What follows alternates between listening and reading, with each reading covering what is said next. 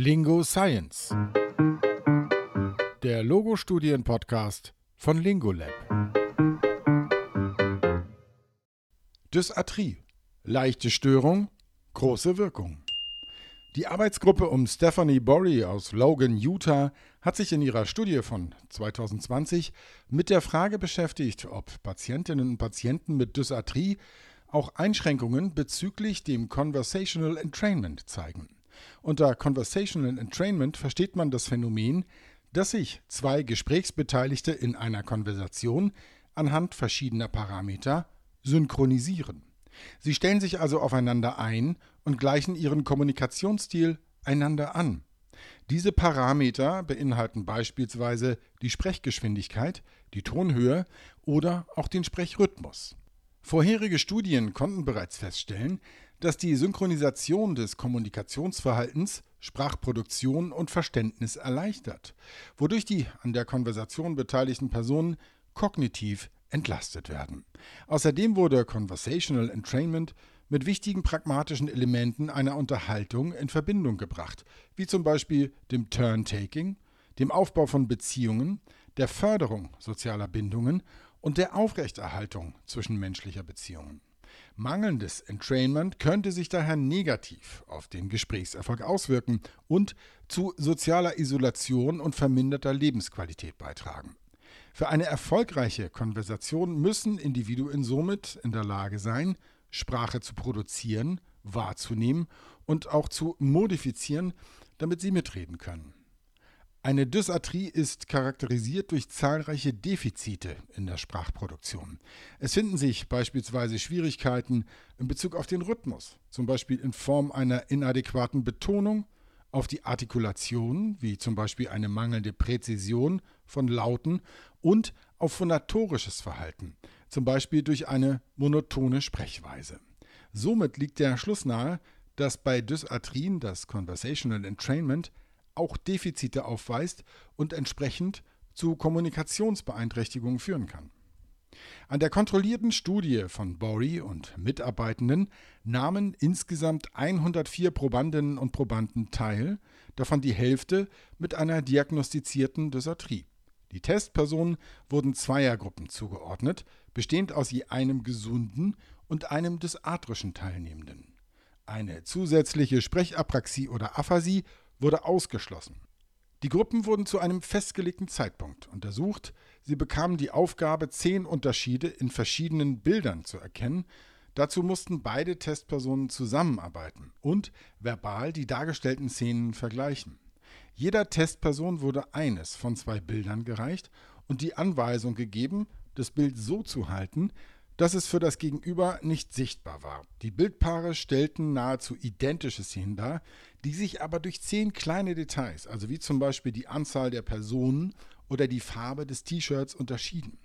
Die Aufgabeninstruktion lautete, dass beide Teilnehmenden zusammenarbeiten sollen, um die zehn Unterschiede zwischen den Bildern zu identifizieren, so fehlerfrei und so schnell wie möglich.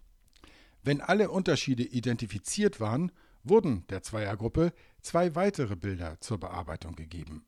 In einem Zeitraum von zehn Minuten sollten so viele Bildpaare wie möglich durchgearbeitet werden. Die kommunikative Effizienz wurde berechnet, indem bestimmt wurde, wie viele Unterschiede die jeweiligen Pärchen innerhalb der zehn Minuten gefunden haben. Je mehr Unterschiede gefunden wurden, umso effektiver wurde der Dialog bewertet. Anschließend evaluierten fünf Fachleute der Sprachtherapie die Audioaufnahme der Konversation. Anhand einer siebenstufigen Skala sollte folgende Aussage bewertet werden. Das Gesprächspaar klingt, als ob sie synchron oder aufeinander abgestimmt wären. Hohe Werte, über vier, weisen dabei auf einen natürlichen Zusammenhalt in der Interaktion, einen reibungslosen Gesprächsablauf und ein Gefühl der Verbundenheit zwischen den Gesprächsteilnehmern hin.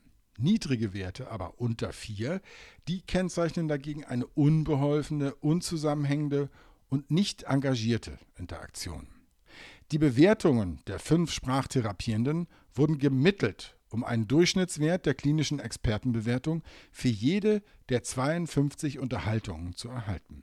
Über 70 Prozent der Gespräche wurden mit weniger als vier Punkten, also als ineffektiv, bewertet.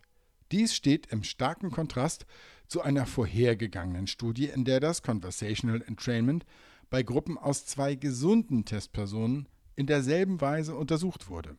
Hierbei wurden über 70 Prozent der Dialoge mit mehr als vier Punkten bewertet. Und alle Gespräche zeigten zusätzlich für verschiedene objektive Parameter wie Phonation, Artikulation und Sprechrhythmus ein signifikantes Entrainment zwischen den gesunden Probandinnen und Probanden. In der hier dargestellten Studie wurden ebenfalls dieselben Berechnungen durchgeführt. Diese ergaben, dass nur in Bezug auf die Phonation ein Entrainment nachgewiesen werden konnte, aber nicht im rhythmischen und artikulatorischen Verhalten.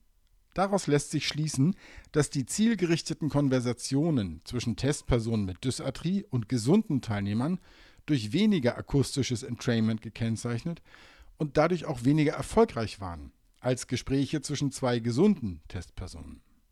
Es wurde zudem auch kein Zusammenhang zwischen dem Schweregrad der Dysarthrie und Ausprägung der Defizite in Bezug auf das Conversational Entrainment gefunden. Den Ergebnissen der Studie ist somit zu entnehmen, dass nur das bloße Vorhandensein einer Dysarthrie bereits das Conversational Entrainment und somit auch die kommunikative Effektivität stört. Warum aber zeigen dysarthrische Testpersonen dennoch ein Entrainment hinsichtlich der Phonation? Es könnte einerseits daran liegen, dass Personen mit Dysarthrie ihren stimmlichen Ausdruck modifiziert haben, um sich den Produktionen ihrer gesunden Gesprächspartnerinnen und Partner anzugleichen. Denn die Produktionsdefizite der Dysarthrie schließen Defizite bei der Modifikation des Sprechverhaltens schließlich nicht aus. Andererseits könnte es aber auch sein, dass die gesunden Testpersonen wiederum ihr phonatorisches Verhalten verändert haben, um dem der Menschen mit Dysarthrie ähnlicher zu werden. Diese Erklärung wird durch Untersuchungen in weiteren kontrollierten experimentellen Studien unterstützt, die zeigen, dass gesunde Personen ihre Tonhöheneigenschaften modifizieren können, um sich den pathologischen Sprachparametern der Dysarthrie anzunähern, sowohl mit als auch ohne explizite Instruktion, dies zu tun. Auch wenn mehrere Studien bereits belegen konnten, wie wichtig Conversational Entrainment für eine gelingende Kommunikation ist, findet dieser Bereich in der Sprachtherapie noch wenig bis leider gar keine Beachtung.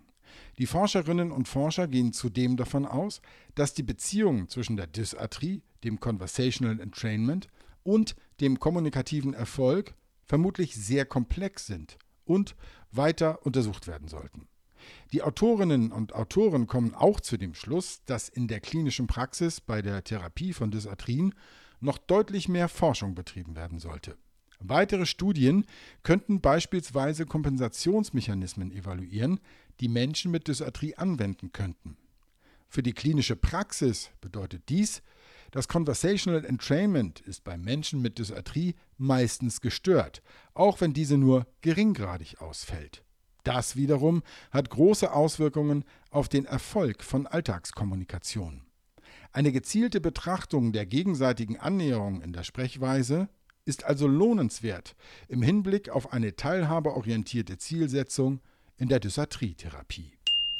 Auf den Punkt gebracht von Alicia Kluth, Studierende der Ludwig-Maximilians-Universität München, im Auftrag von Lingolab 2021.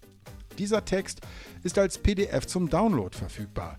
Besuche uns auf www.lingo-lab.de. Dort findest du auch weitere Studienzusammenfassungen als Podcast. Lingolab. Digitale Lösungen für die Sprachtherapie.